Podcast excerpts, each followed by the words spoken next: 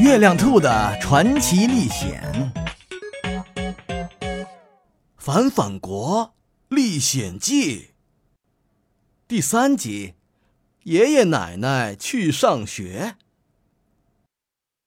嗨，我是月亮兔，我正在月亮上向你问好。这是我自己的历险故事。我来到了奇特的反反岛，还遇到了一个叫浩浩的小朋友。跟他回到了他的家，一辆没有轮子的橘红色的面包车里。车厢的后面有一张双人床，那是爷爷奶奶的床。司机的位置上有一张单人床，那是浩浩的床。两张床之间是厨房和客厅，哦，还有卫生间。窗台上。摆着反反岛特有的鲜花，呲水花。浩浩到家的第一件事，就是给爷爷奶奶做晚饭。吃完晚饭，浩浩说：“咱们早点睡吧，明天爷爷奶奶还要上学呢。”哈哈，真好玩！在反反国，孩子们去上班，爷爷奶奶们去上学。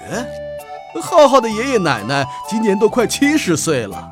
刚刚小学毕业，上了幼儿园。可是我很好奇，爷爷奶奶为什么要去上学呢？爷爷告诉我，我们天天去上学，为的是把以前的生活彻底的忘掉。奶奶点了点头，是呀，因为我们的记忆里储存着一大堆错误的东西。要是忘不掉，就会给国家制造麻烦。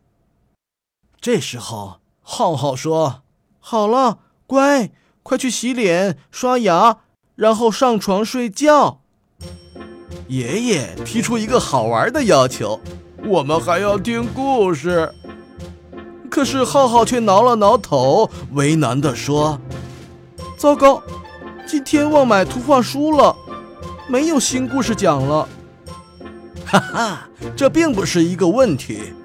我月亮兔最擅长讲故事了，我讲的故事就连山顶的长鼻子仙女都爱听。就这样，爷爷奶奶洗完脸、刷完牙，躺在被窝里以后，我给他俩讲了一个弯弯的胡萝卜的故事。两位老人听着听着就睡着了，睡得好香啊。第二天，爷爷奶奶背上书包，开开心心的去上学了。这时，街上传来一个声音：“反反国的人民们，我们的国王长期受感冒困扰，经过多位医生的诊治，一直都没有好转。”现在征召会治病的人来王宫为国王治病，望大家踊跃报名。听到这儿，我冒出了一个去王宫看看的想法。我想看看这个国王长什么样。于是我告别了浩浩，去王宫给国王治病。可是，我能把国王的病治好吗？下一集。我继续讲给你听。